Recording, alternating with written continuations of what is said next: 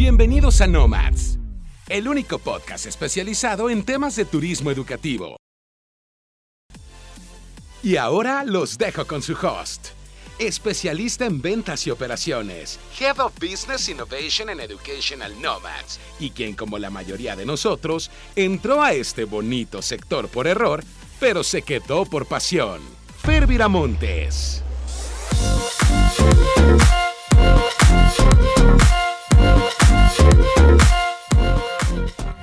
Agentes, buenos días, ¿cómo están? Bienvenidos a un episodio más de este su podcast Nomads. Gracias por acompañarnos hoy en este episodio número 20, lunes, eh, semana de abril. ¿Cómo les fue de vacación? algunos días espero que hayan podido descansar, que si salieron tomaran las debidas precauciones para que todos estemos sanos y salvos y que si se quedaron en sus casas pues lo hayan disfrutado. Y recuerden seguirnos en redes sociales como educational.nomads, tanto en Instagram como en Facebook. También tenemos página en LinkedIn. Ahí luego les estoy compartiendo algunas eh, cositas interesantes. Y quiero mandar un saludo a Carla Quevedo que nos escucha desde Perú. Carla, muchas gracias por estar al pendiente de los episodios de Nomads. Yo feliz de que siempre me andes escribiendo eh, por ahí para, para saludarme. Y pues si quieren, obviamente que, que sepa que me están, sepa yo que me están escuchando del otro lado del internet, pues mándenme un mensajito, ya saben, por, por cualquier red social. Eh, pueden escribirme por mensaje en LinkedIn, en eh, Instagram, Facebook, los que tienen mi WhatsApp, ya saben que la comunicación está abierta para todos ustedes. Y ahora sí, hoy estamos aquí haciendo este episodio porque el anterior levantó las antenitas de algunos de ustedes. Y antes de comenzar, quiero hacer un disclaimer. Que eh, todos los datos que yo les doy en este, en este programa están basados en reportes oficiales, como se los menciono cada vez que saco un reporte, les doy las fuentes. No me los estoy sacando de la manga y son datos que reportan distintos jugadores dentro de la industria. O sea, esto se los digo no porque alguno me haya dicho que, los datos son falsos, así no, para nada, sino porque sé que, que el título puede sonar como un tipo clickbait, que para nada jamás voy a hacer algo, algo así, sacarme datos raros para lograr clics y vistas. Saben que mi misión con este programa es pues mantenerlos informados, poner sobre la mesa temas que nos interesan a todos y temas que pueden ayudar a que pues volteen a ver un problema que no, que no hayan visto antes y que eso ayude a que mejoren sus operaciones y por ende pues sus ventas, ingresos y sigan pues vivos, vigentes y demás.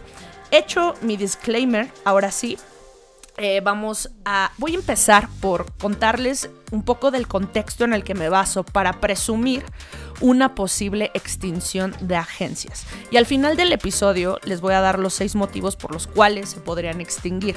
Pero me parece muy importante que partamos de un contexto tanto para agencias de turismo educativo como para agencias de viajes, de turismo, eh, yo le digo leisure.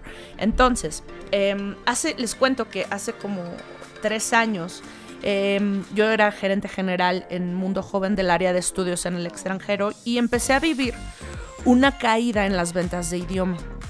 No sabíamos qué, estaba pasando y, había muchos factores que nos preguntábamos si, si eran la razón por la que el performance del producto se había ido un poco hacia abajo.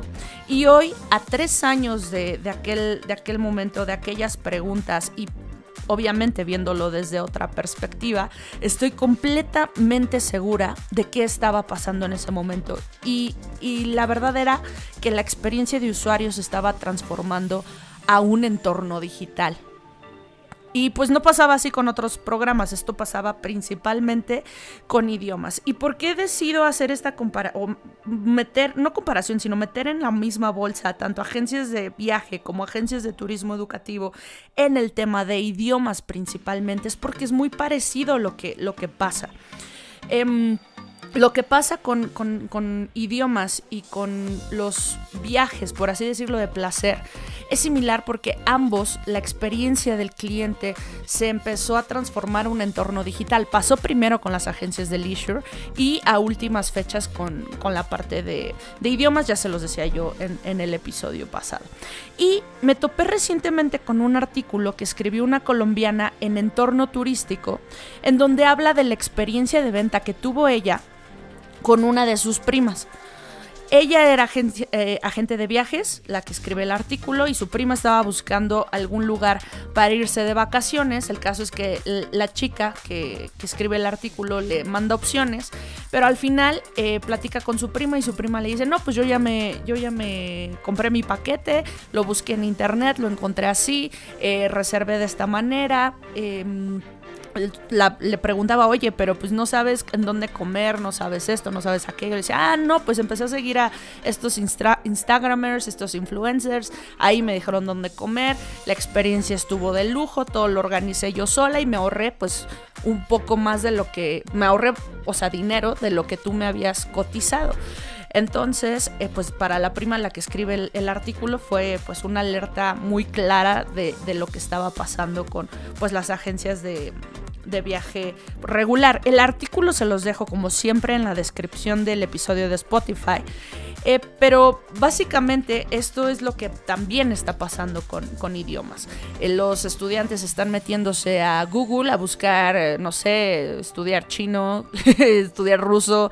Les saldrán opciones de escuelas que estén posicionadas ya sea orgánicamente a través de, sus esfuerzos de SEO o pues con campañas pagadas ahí para aparecer en los anuncios y al, al tener tan claro la manera en la que hoy navegamos y la manera en la que hoy hacemos compras en, Internet, pues no es nada complicado poder hacer una compra y pues las escuelas y las agencias que, tengan esto integrado a sus procesos son las que van a lograr quedarse con la atención de pues de ese estudiante, ¿no? Y, y es que ya desde hace años la experiencia de compras se empezó a trasladar a lo digital y así como las preguntas que hoy las agencias de viajes están haciendo como valdrá la pena ser agente de viajes en, esta, en estos tiempos, en esta época. Estamos destinados tal vez solo a dedicarnos a segmentos como los baby boomers, que los baby boomers son los que nacieron entre el 45 y el 65 más o menos. Esas son las personas baby boomers que no tienen para nada un, entorno digital adaptado. O tal vez nos tenemos que... Eh, enfocar únicamente en el turismo de convenciones, este, de, eventos y convenciones. Y lo mismo pasa hoy con las agencias de turismo educativo. Nos se preguntan si valdrá la pena ofrecer idiomas, eh, tal vez si solo le podrán vender a personas que no estén digitalizadas como estos programas de 50 Plus y, demás. Y antes de, que lleguemos a, las respuestas o posibles respuestas de esas preguntas, pues no es sorpresa decir que por la pandemia, eh, por el COVID-19, se aceleró lo que iba a pasar en, cinco años, ya se los he dicho en un par de episodios, lo que iba a pasar en, cinco años lo avanzamos en seis meses en materia digital y de digitalización de procesos de compra.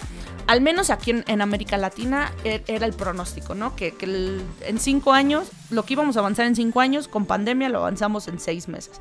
Y es hoy que estamos viendo pues las consecuencias de ese aceleramiento, ¿no?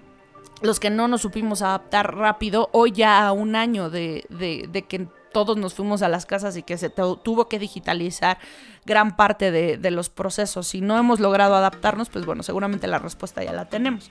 Ahora, según el periódico El País, que también eh, de este, de este mm, artículo les dejo el enlace en la descripción del episodio en Spotify, según el país, el, turismo mexicano fue una de las industrias más golpeadas por la crisis de la, pandemia, ¿no?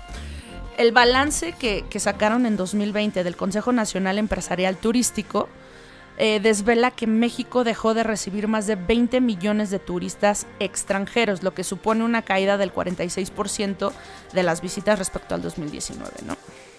El panorama para 2021 pues obviamente no es muy alentador y la industria estima que la recuperación a los niveles previos a la pandemia, o sea, 2019, tomará entre 30 y 48 meses. ¿Por qué les doy esta información si tiene que ver solamente con turismo, eh, digamos, inbound, o sea, el turismo que, tenemos aquí en México? Se los doy porque es muy similar el pronóstico de recuperación que hay en este artículo al pronóstico de recuperación que les di en el reporte de alto en el que están calculando hasta el 2028, eh, perdón, 2028, hasta el 2022 están calculando tener eh, el 70% del revenue que tenían en, 2019. Y es muy parecido lo que, lo que está pasando.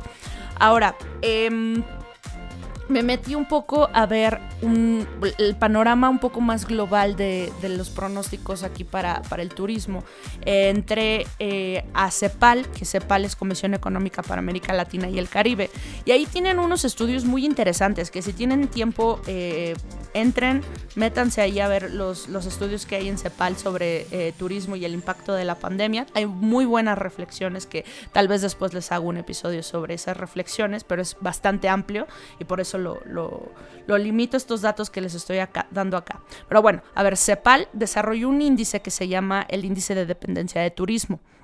Y de los 166 países que, evalúan en este pues, índice, México ocupa el lugar 63 en dependencia, Perú el 90, Argentina el 91, Colombia el 103 y Brasil el 128. Obviamente en este estudio están todos los países de, América Latina, solo que pues yo menciono ahorita los, los que son más eh, relevantes para, para nuestros datos. ¿no?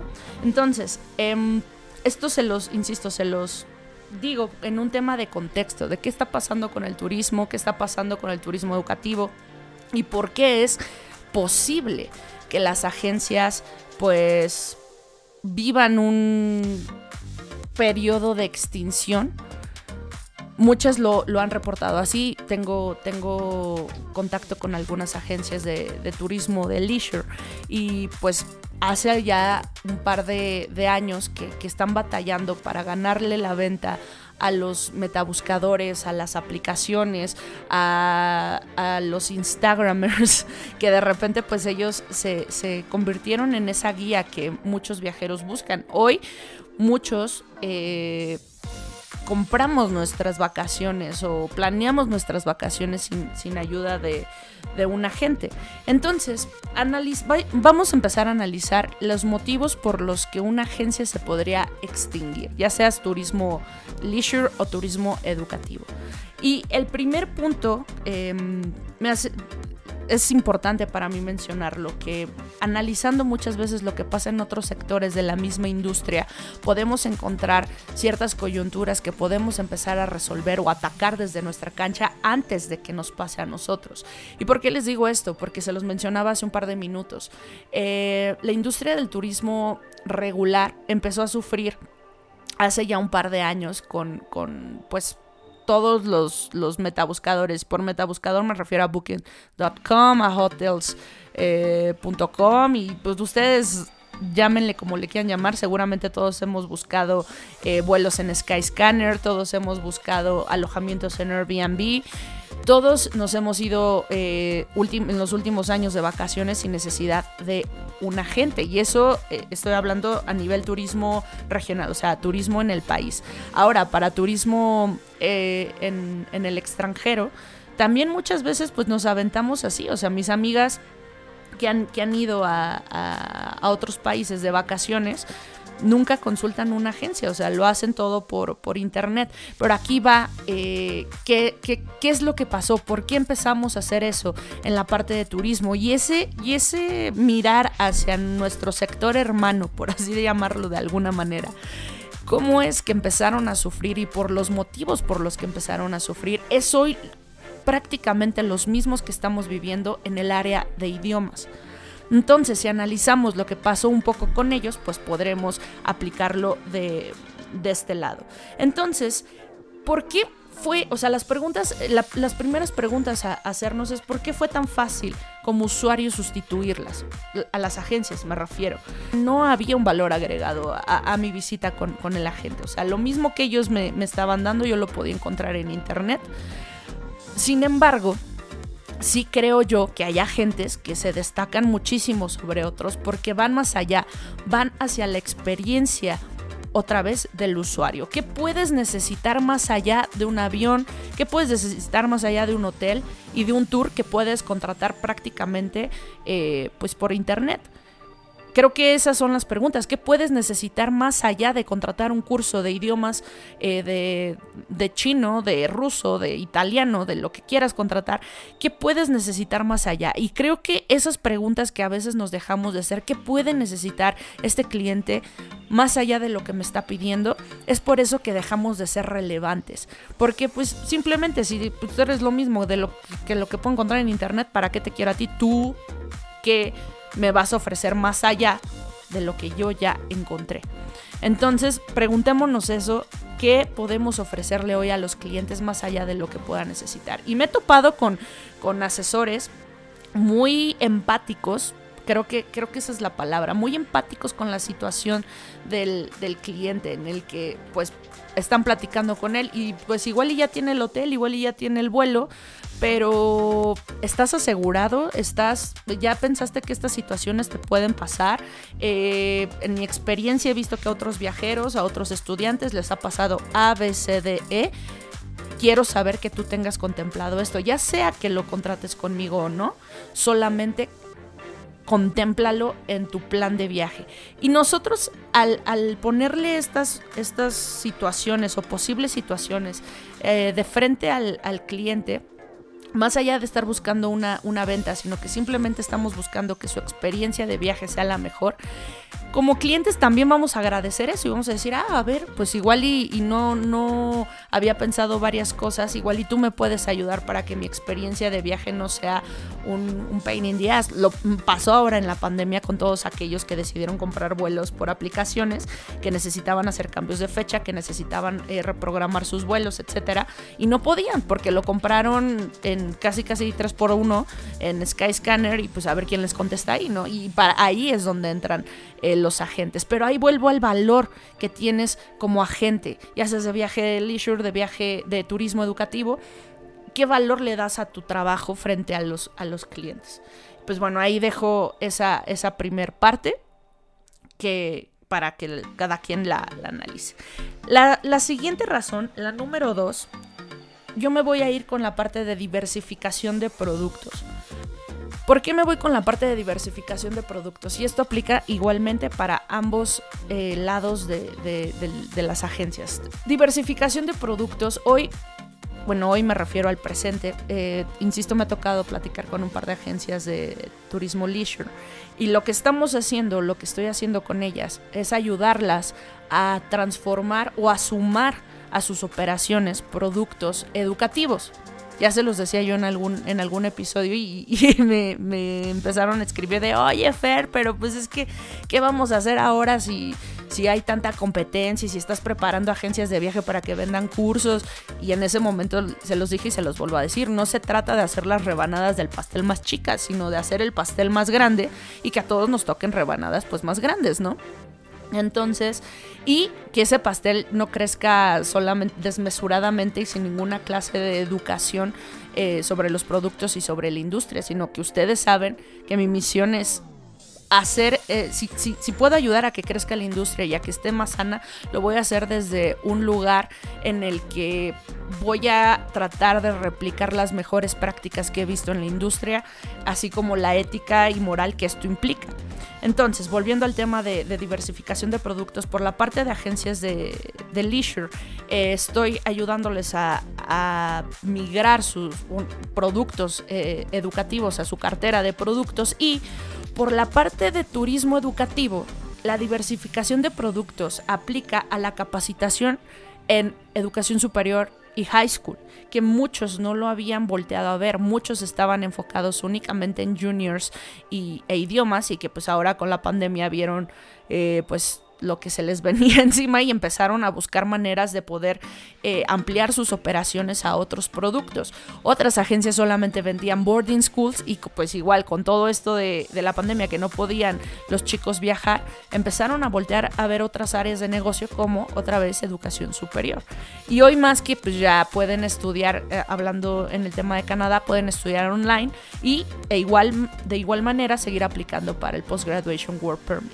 Entonces, si no diversifican sus productos, si no diversifican eh, la manera en la que operan, no solamente enfocándome únicamente en un producto en el que es fácil, en el que me trae venta rápido, porque ah, eso es idiomas y se los he dicho, yo les digo el bolillo, porque era una venta rápida, una venta en teoría sencilla, eh, que me dejaba la utilidad más alta con las menores complicaciones de viaje posibles, porque son estudiantes que viajan en el corto plazo, no son un high school una educación superior, que tardarán en viajar cinco meses, a veces un año, y que aparte yo le, le voy a dar seguimiento durante todo ese tiempo y cuando viajen los, los estudiantes. En idiomas es mucho, mucho más fácil. Entonces, si solamente se enfocaron en idiomas, pues hoy es momento de voltear a ver otras áreas de negocio como una área de oportunidad para seguir vigente. ¿Ok? El número tres, esto es un, tema controvertido y a muchos no les va a gustar que, se ponga sobre la mesa. Y en, la parte de, turismo educativo, hablando específicamente, hay un término, al menos aquí en México, que se llama marketing contribution. Y pues resulta que hoy con todo esto de la pandemia, muchas escuelas ya no están dispuestas a dar un, apoyo de marketing upfront. ¿Por qué? Porque pues muchas tienen el argumento que obviamente pues, para eso te pagan una comisión. Y los agentes contestaremos, bueno, esa comisión es para pagar toda mi operación. La operación, los sueldos de los asesores, los sueldos de los administrativos, eh, de las personas de visa, de los servicios de la agencia, etcétera, etcétera, etcétera. Pero partamos que estos marketing contributions eh, pues son algo que principalmente las escuelas viven aquí en Latinoamérica. O sea, Latinoamérica es un, mercado, si ustedes hablan con escuelas, bastante complicado para muchos, porque es como un diamante en bruto que les cuesta mucho trabajo pulir justamente porque pues eh, las trabas que, ponemos al momento de decir pues si no si no me das un, un apoyo upfront para pues operar yo no te vendo entonces, hoy, tal vez antes de, que pasara todo esto de la pandemia, para algunas escuelas era, pues, bueno, operable. Eh, podían hacerlo, podían darse, digamos, ese lujo para, para seguir incentivando a las agencias a que vendieran sus productos. Pero hoy, a un año de la pandemia, eso, el escenario cambia completamente. Y me ha tocado platicar con algunas escuelas que simplemente están perdiendo la esperanza en el mercado latinoamericano, hablando específicamente de agencias, no de estudiantes. O sea, como mercado, seguimos siendo un diamante en bruto, Latinoamérica. Aquí lo que pasa es que ya no es atractivo para una escuela trabajar a través de una agencia. ¿Por qué? Hay muchos motivos. O sea, empezando porque ahora todo se puede hacer por internet, ¿no? O sea, yo ya puedo estar en, no sé, en, Italia, puedo estar en Francia, puedo estar en Alemania y reclutar estudiantes de, Latinoamérica con esfuerzos digitales. Eso es una. Y pues la otra que realmente si tu agencia eh, no está sabiendo captar a esos estudiantes, insisto, de idiomas, porque lo están haciendo las búsquedas eh, de manera digital los chicos y me están contactando a mí directamente, ¿por qué te tendría que honrar una comisión? Si realmente no hay un proceso de, búsqueda de los estudiantes, de asesoría de los estudiantes, de procesamiento de las inscripciones, etcétera, que es por todo lo que, lo que hay una comisión de por medio. Entonces hoy las agencias dicen, pues bueno, o sea, si, la, si la agencia, perdón, las escuelas, si la agencia no quiere trabajar conmigo porque no le estoy dando X cantidad de dólares upfront, pues listo, o sea, recluto directo a los estudiantes. Y entonces ahí las escuelas no quieren pero algunas van a tener que entrarle a, competir directamente con las, con las agencias. ¿Y ustedes quiénes, quién, quiénes creen que van a ganar esa batalla? ¿Las agencias o las escuelas? Ahí se los dejo. Entonces, eh, hay que repensarnos todo este tema del, del marketing contribution. Si hoy yo no puedo operar mi agencia únicamente con lo que tengo de comisión de los productos, pues tengo que hacer una reestructura financiera, ¿no? Tengo que ajustarme y acomodarme a lo que puedo pagar, considerando lo que quiera de, ganancia, con ese 20, 25, 30% de, de comisión que me den las escuelas de, idioma. Y ahora, partiendo, eso, eso es con las escuelas de idioma. Ya hablando de high schools y de educación superior, pues bueno, muchas veces ni siquiera esto es una discusión porque son súper claros todos es, y desde hace muchísimos años, es, no hay marketing contribution. O sea, ¿qué estás hablando? ¿Qué es eso? Eso no existe. ¿Quieres venderme? Véndeme. No quieres venderme, no me vendas. Ya está.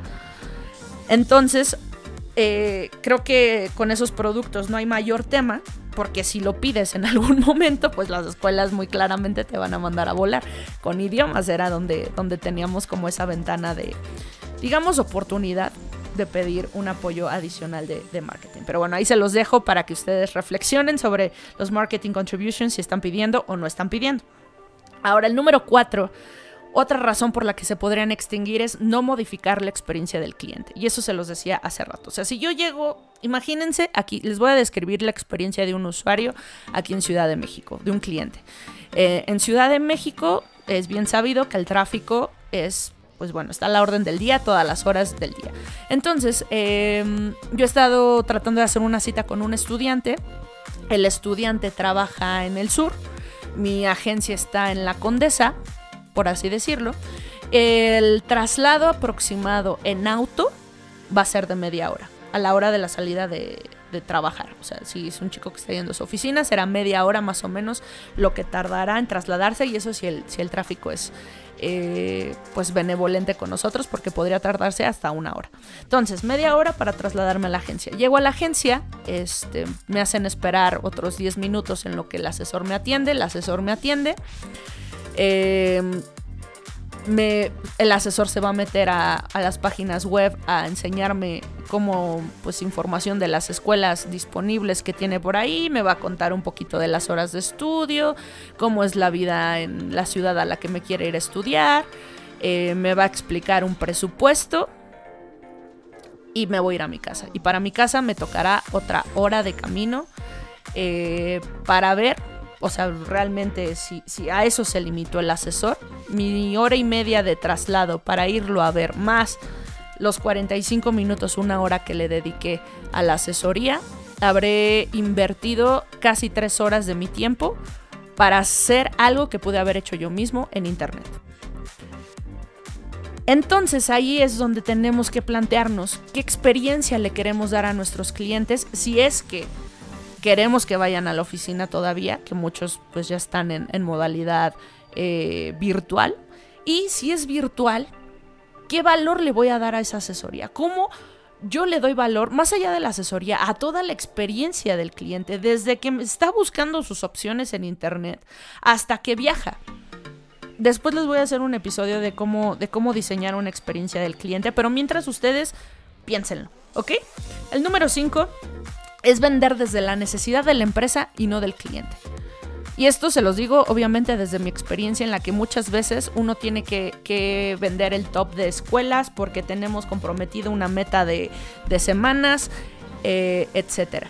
Y no está peleado el uno con el otro. O sea, las escuelas, si, si han hecho una buena selección de escuelas, una buena revisión de escuelas, su cartera de producto no tendría por qué competir. Muchas veces el problema está cuando no está esta revisión de, cartera de producto, no está esta evaluación de, escuelas y nos vamos solamente con la que más comisión nos da, marketing contribution, check, check, check. Dios sabe si es buena escuela o no, Dios sabe si, si las instalaciones están bien y la experiencia de mi estudiante va a ser la mejor. Entonces, el no enfocarnos en las necesidades del cliente y enfocarse solamente en las de la empresa, pues ahí estamos destinados también al fracaso. Hay que, hay que combinarlas, o sea, no tienen que estar peleadas y no tiene que ser una sobre la otra, sino que tiene que haber un, muy buen mix. Y por último, y para cerrar este episodio, la número 6 es no tener un e-commerce. Y estoy hablando otra vez específicamente del área de idiomas. Hoy, al estar tan automatizada la compra, a los estudiantes estar encontrando todo por internet y tú no tener un, una plataforma que permita la compra online de estos programas, pues evidentemente es un, es un punto eh, pues que le restaría a esa experiencia del cliente cuando esté tratando de hacer una compra de un curso por internet. Entonces ahí se los dejo, piénsenlo. Espero que les haya gustado este episodio. Espero que, pues bueno, eh, no, no, se extinga ninguno de los que me está escuchando. Y en conclusión, si tienen una agencia y no voltean a ver estos puntos de riesgo para atacarlos y darles dirección, pues tal vez sí, sí están destinados a, a, la, extinción. Y no se pierdan los siguientes episodios. Este mes va a estar lleno de invitados especiales que estoy seguro les van a ayudar, segura, perdón, que les va a ayudar mucho a traer eh, ideas de cómo seguir en esta batalla por la adaptación, la supervivencia y la permanencia. No olviden seguirnos en Spotify y en redes sociales como arroba educational.nomads. Nos vemos el siguiente lunes, misma hora, mismo lugar. Yo fui Fer Viramontes y recuerden, mantengamos la conversación. Bye.